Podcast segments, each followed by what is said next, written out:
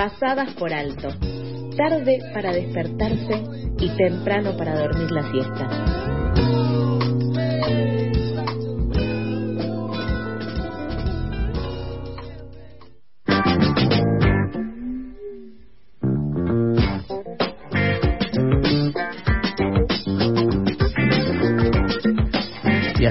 Arrancamos, vamos con más noticias en esta día de, de pasadas. Esta vez eh, vuelve un querido compañero, ex columnista, hoy, hoy en día productor, con, con otra compañera. Le damos un gran saludo a Joaquín Bausoño y a Nayara Mancini. ¿Cómo les va, gente? ¿Todo bien? ¿Qué tal, chicos? ¿Cómo están? Todo tranquilo.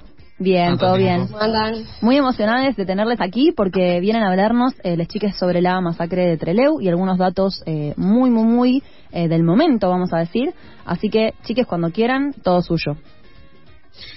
Eh, sí, queríamos hablar un poco justamente sobre la masacre de Trelew, eh, porque bueno, ayer se cumplieron 50 años eh, de este evento tan importante o tan, tan rememorado, que bueno, justamente lo que pasó fue que en agosto de 1972, 25 presos políticos que estaban alojados en el penal de Rawson, en la provincia de Chubut, lograron fugarse y pudieron refugiarse en un aeropuerto ahí cercano.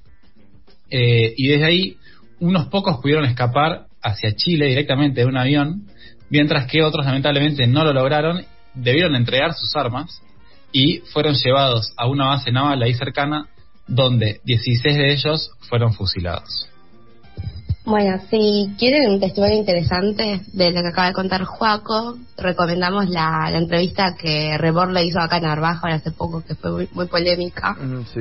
Pero la historia de lo que pasó entre Trelew es conocida, ya pasaron 50 años, y lo que hoy venimos a hablar es eh, una entrevista, una investigación que estuvimos haciendo con Juaco eh, a algunos familiares de las víctimas de la masacre, para saber cómo este hecho les impactó en sus vidas y seguir construyendo este proceso de memoria, verdad y justicia junto con las nuevas generaciones. Nosotros laburamos eh, a partir de dos documentos que encontramos en la colección de la masacre de Trelew, que, armó, armamos junto con el proyecto de desclasificados, del cual forma- formamos parte nosotros dos, eh, y también llevado adelante de, por Abuelas de Plaza de Mayo, CELS y Memoria Abierta. ¿no? Estos dos documentos forman parte de los casi 5.000 que Estados Unidos le entregó a Argentina en el año 2019. Eh, así que bueno, nos basamos en eso y charlamos con Mariano Pujas y Clarisa Lea Place, quienes curiosamente tienen el mismo nombre que sus respectivos tíos que fueron fusilados en Trelew. Sí, eh, bueno, retomando un poco esto, los documentos eh, desclasificados, estos más de 5.000 documentos, sirvieron en muchísimos casos para dar cuenta justamente cómo pensaban los militares, cómo se organizaban. eh, y bueno, un claro ejemplo de esto es que la familia Pujadas, que fue asesinada en su domicilio el 14 de agosto de 1975, es decir, ocho días antes de cumplirse el tercer aniversario de la masacre, eh, claramente ahí hay un, hay un, hay un vínculo y lo que pudimos encontrar fue que en un documento, en un cable específicamente, eh, está especificado que hablan de una advertencia a los izquierdistas eh, cuya costumbre sería celebrar esta fecha, digamos, de la, de la masacre con actos terroristas. Entonces, para evitar que ese año se celebre un aniversario de la masacre de Trelew, los militares lo que hacían era tomar acciones violentas de, digamos, prevención, entre comillas. Bien, tres años después de la masacre, dijiste. Claro, tres años después de la masacre, es decir, en 1975, eh, la familia fue asesinada casi por completo. Eh, nosotros le preguntamos a Mariano Pujadas, justamente sobrino de Mariano Pujadas, el militante asesinado, eh, al respecto a este vínculo y, y sobre los documentos y nos contó lo siguiente. sé que mi familia después de lo de agosto del 72 fue bastante molestada todo el tiempo. O sea, todo el tiempo iban a la cabaña de mis abuelos a hacer requisas con cualquier fundamento, no encontraban nada, igual iban bastante seguidos. Creo puntualmente también Mariano era bastante representativo de, sobre todo de Montoneros y de la primera época de Montoneros y de Córdoba, y en realidad fue como un escarmiento, o sea, ya el posicionamiento fue un escarmiento a todos los que se jugaron y cada agosto, cada aniversario de Treleu, siempre había un montón de marchas y manifestaciones y Bueno, y lo que y todo lo que se hacía antes, y a mi familia la matan, la secuestran y la matan. Ayer fue el aniversario. Digo, unas ocho, la matan el, la masacre fue el 22 y mi familia la matan el 14 de agosto del 75. O sea, ¿no? en, en democracia, o sea, predictadura, eh, y unos días antes que se cumple el aniversario. Bueno, esto lo, lo cuenta explícitamente el documento eh, de Mariano, pero hay otros casos también en los que los documentos oficiales figura información falsa, muchas veces con el objetivo de esconder los hechos que realmente habían sucedido. Generalmente porque, bueno, se trataba de acciones eh, ilegales, ¿no? Que lle- llevaban a cabo las fuerzas represivas del Estado. Este es el caso de lo que sucedió con la familia de Clarisa Leaplace, con el documento que encontramos de la, de la familia eh, que confirma los hechos que relatan los documentos, eh, confirma, perdón, que los hechos que relatan los documentos oficiales tienen información confusa. Y bueno, al respecto nos contó Clarisa lo siguiente. Lo único que sé es que, bueno, eh, todo lo que pasó en de Trelew y que en el 75 lo, lo matan a mi abuelo en Tucumán. Eh, que, o sea, creo que fue durante el operativo Independencia, según tengo entendido. Eh, y, o sea, fue raro porque yo una vez fui a Tucumán y quería visitar la casa. Eh, sé que le pusieron como dinamita, entonces no está, pero fui al barrio y me acuerdo que empecé como a tocar puertas porque estaba como muy curiosa de qué había pasado y hablé con una vecina y me contaba que ella se acordó de que hubo como un apagón en, digamos, ese día y que mi, mi abuelo había salido corriendo por un costado y que finalmente lo agarraron en un taller. Sí, y a diferencia de esto, justamente lo que dice el documento es que esto sucedió en otras circunstancias y además suma la muerte de otra hija de Arturo que en realidad no estaba presente ese día. Eh, bueno, y por otro lado, siguiendo con Mariano, hoy en día, como parte de eh, reconstrucción, digamos, de la memoria de su familia, él está produciendo un, un documental.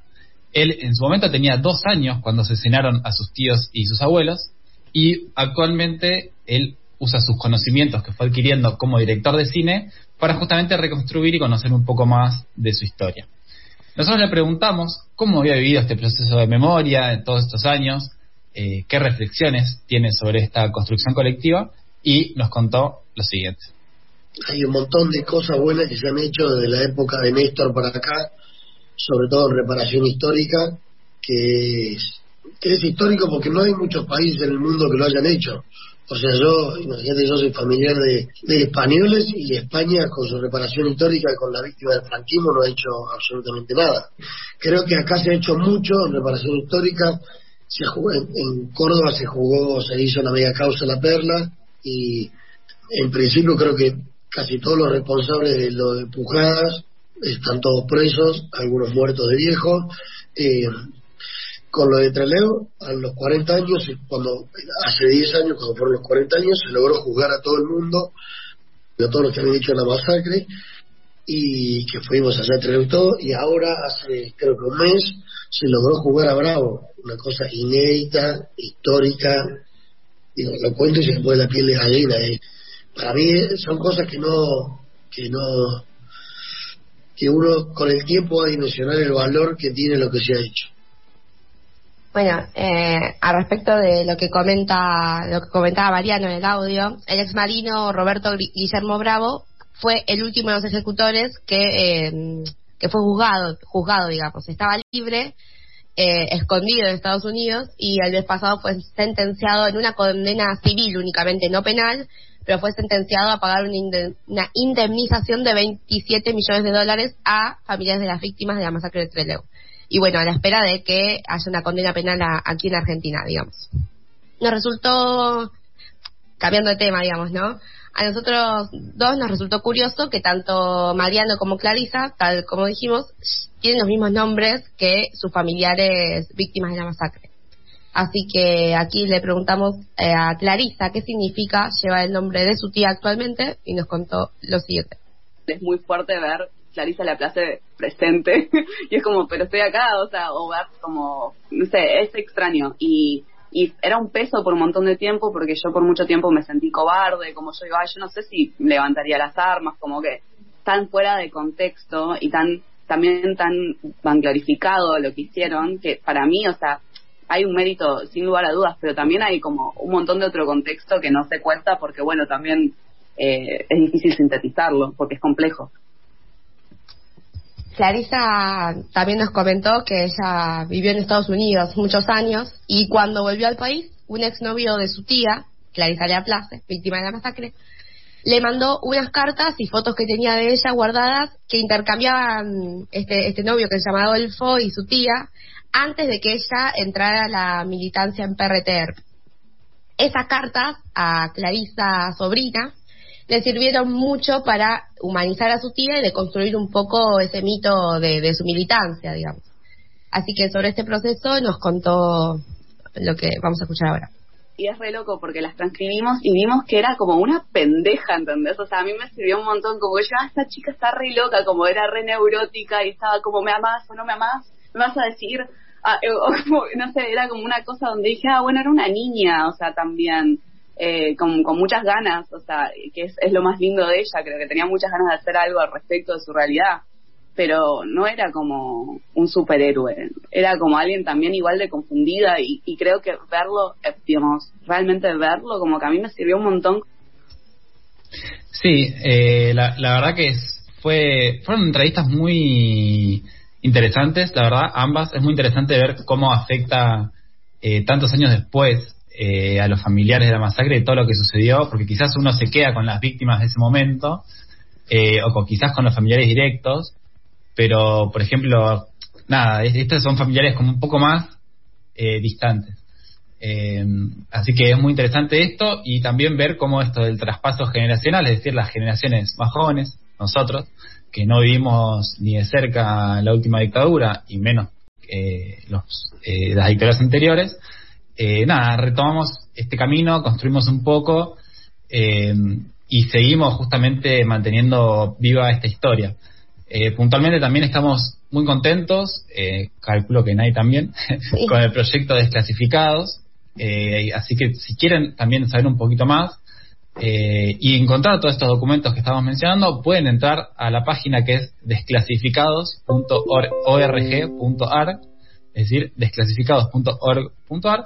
Ahí tienen muchísima más información. y también si quieren ver fotos de Sabrina, creo que de Mariano no pueden salir, Sí, Mariano está también. Están Mariano y Clarisa. Nuestra compañía Sabrina Nicotra les hizo unos retratos divinos. Así que también se puede poner cara, digamos, a, la, a las voces que acaban de escuchar. Y bueno, recomiendo enormemente que vayan a visitar la colección Treleu a la página y eh, donde van a poder encontrar también estos dos documentos ¿no? que mencionamos durante, durante el relato. Excelente, chiques. Eh, me encantó precioso la investigación. Me encantó también esto que, que muchas veces pasa, capaz, en nosotros las generaciones que están un poco más adelante.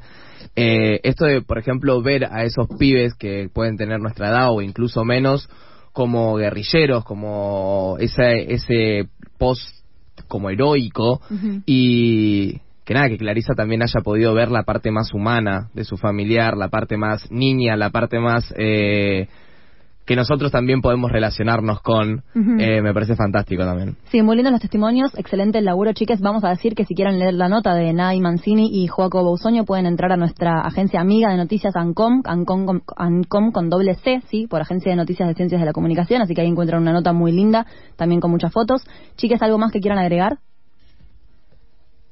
No, no, no, por ahora no. La verdad que eso, les recomiendo que entren a investigar todo esto que estuvimos diciendo, eh, porque es muy importante mantener justamente vivo el recuerdo a 50 años de la masacre de Trelew. Muchísimas gracias, nos vemos. Chao, nos vemos. Adiós, nos vemos. soy un pastelito horneado de canela. ¿Te cuestan las mañanas? A nosotros también. Ay, no quiero levantarme nunca. Pasadas por alto, de 8 a 9 de la mañana por FM La Tribu. Un buen motivo para salir de la cama o para seguir ahí? Ah, me levantaré. las 8 y 51 acá en Pasada. Seguimos recordando la masacre de Treleu y del día de ayer, que fue el aniversario. Y familiares de las víctimas, ex detenidos políticos y funcionarios nacionales participaron de un acto de conmemoración que se realizó en el Centro por la Memoria, que funciona en el antiguo aeropuerto de esta ciudad de Chubut. Allí fueron recapturados los 19 guerrilleros que se fugaron de la cárcel de Rawson, de los cuales 16 fueron fusilados hoy, martes 23, en el marco de las actividades de conmemoración por el aniversario de los 50 años de la masacre, funcionarios y trabajadores del Archivo Nacional de la Memoria participarán del encuentro de la Red Federal de Archivos de la Memoria Regional Patagonia, que tiene por objetivo compartir experiencias de trabajo y desafíos de las distintas instituciones participantes.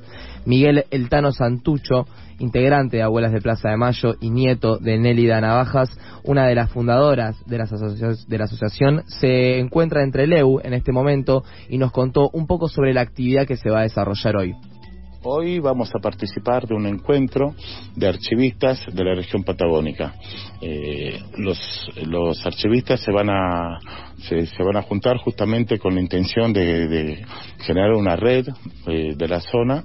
Y nosotros desde abuelas y con los compañeros del CES y todos los, los que participan de la, del proyecto desclasificado que no es más que el análisis de los archivos que el gobierno norteamericano desclasificó de sus agencias de seguridad seleccionamos una serie de, de archivos para poder entender o, aportar una, una, mirada, digamos, sobre los hechos que conmocionaron al país hace 50 años y que siguen siendo de, eh, de actualidad, a mi entender, porque marcan un punto de inflexión en la historia eh, contemporánea argentina, ¿no?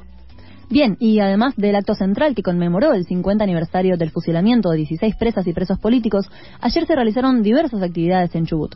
Una de ellas fue la señalización del aeropuerto viejo de Treleu, donde también funciona el Centro Cultural por la Memoria y el Archivo Provincial, que forma parte de la Red Federal de Archivos para la Memoria. Federico Delfi, coordinador del área de investigación del CELS, estuvo presente en esas actividades y nos contó lo siguiente. Del conjunto de eventos el lunes 22 que tuvieron una carga simbólica y emotiva muy muy muy grande. Eh, hay una que me parece destacar que tiene que ver con una recorrida en la base militar Almirante Sar, en la que se recreó el peritaje forense que permitió esclarecer y desmentir la versión oficial de la primera investigación sobre qué fue lo que sucedió en la noche del 22 de agosto de 1972. La particularidad de esta recorrida es que fue conducida por Rodolfo Pereglasco o Willy Pereglasco, un investigador y físico forense eh, por cuya especialidad fue convocado a, ser perito en el juicio civil eh, de la masacre de Treu que acaba de finalizar en, en Estados Unidos con una sentencia condenatoria contra el ex marino Bravo. En el acto central del día de ayer se logró una asistencia masiva que marca el gran compromiso de nuestra sociedad con la construcción de memoria. Al respecto, Santucho contó lo siguiente. Realmente excedió mucho mis expectativas este, este encuentro eh, con una participación muy grande y, de muchos de, muchos familiares de los de los fusilados entre los cuales eh, yo también yo también estoy y, y realmente el, eh, cómo decirlo no fueron son esos momentos que que, que uno que uno siente que, que tiene que elaborar no que tiene que, que poder eh, procesar para poder explicarlo de una manera eh, digamos coherente. Pero pero lo que sí quiero transmitir es que es que la actividad que vamos a tener hoy en donde eh, aportamos nuestro granito de arena para poder interpretar y, entender mejor estos hechos eh, puede ser eh, puede ser muy importante para para para generar ¿no? una una construcción real de, de, memoria, verdad y justicia que nos pueda llevar a, a tomar conciencia ¿no? de, los, de los eventos, aprender del pasado para, para poder modificar el futuro. ¿no? Este proyecto que menciona al final, el Tano, es el que mencionaba Joaco antes en la columna, es el proyecto Desclasificados, llevado adelante por Abuelas de Plaza de Mayo, el CELS y Memoria Abierta, que busca construir un instrumento de acceso a los más de 5.000 archivos desclasificados de Estados Unidos en 2019 a través de la lectura y la indexación exhaustiva. Federico Delfi es uno de los impulsores del proyecto desde sus inicios y sobre su creación explica lo siguiente. El espíritu del proyecto tiene que ver con que esta documentación desclasificada por Estados Unidos sea conocida, sea difundida pero que fundamentalmente sea accesible, eh, que es algo que va más allá de poder reunirlos en un solo lugar y dejarlos abiertas, eh, abiertos para su lectura. Eh, en esa línea, desde 2020, con la coordinación de los organismos, construimos una base de datos que nos permite visibilizar el trabajo de sistematización, de descripción y de traducción eh, que desarrollamos con el aporte fundamental de un grupo de, voluntarios muy comprometidos eh, y que gracias a ellos hoy podemos decir que formamos un equipo que nos permite pensar estrategias y herramientas para que estos documentos tengan utilidad en la construcción de verdad, para aportar evidencias eh, y también para dinamizar y conectar memorias. Para esta ocasión, desde el proyecto, armaron una colección especial con documentos que se relacionan a la masacre de Trelew, para lograr que los archivos cumplan un rol activo en la sociedad, y al respecto, Federico nos indicaba esto. La idea que está por detrás del armado de la colección eh, tiene que ver justamente con poder poner a estos desclasificados en movimiento, eh, poder ofrecer lecturas, hacerlos también dialogar y generar cruces de memorias sociales y políticas. Lo hicimos en torno al último aniversario de Malvinas, en el mes de abril, y lo volvemos a intentar para los 50 años eh, de la masacre de Trelew. En este caso son 24 piezas de comunicaciones de distinto tipo, hablamos de cables, telegramas, eh, informes, memorándums, que pertenecen a burocracias eh, tan diferentes como el Departamento de Estado, que ha sido una fuente clásica de desclasificaciones precedentes, pero también de agencias de inteligencia eh, como la CIA, el FBI o eh, la estructura de inteligencia del Departamento de Defensa, la DIA. Y esta es una novedad dentro de, de los distintos procesos de desclasificación que se han dado hasta ahora. Las agencias de, inteligencia son las que más recientemente han eh, dado una apertura a su documentación. Bien, a 50 años de la masacre de Trelew, seguimos construyendo memoria de forma colectiva. Esperamos que nos hayan acompañado en este recorrido de mano de Joaco Boisoño y Nayara Mancini. Se sigue reclamando la desclasificación de todos los archivos de inteligencia del país vinculados al terrorismo de Estado, ya que aún queda pendiente el acceso a los documentos de estructuras de inteligencia de la Policía Federal Argentina y de la entonces Secretaría de Inteligencia del Estado, CICIDE, el acceso a documentación oficial de la Argentina, particularmente a documentación de inteligencia, constituye un nodo clave de la reconstrucción de la memoria, la verdad y la justicia, así como también de la vida política actual y de nuestra democracia. Si querés acceder a los documentos, puedes entrar a desclasificados.org.ar y aquí cerramos el tema, así gracias por habernos acompañado.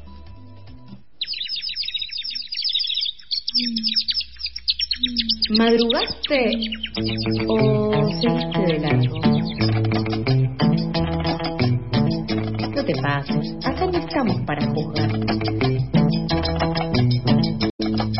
Pasadas por alto. Tu cuota diaria de empatía.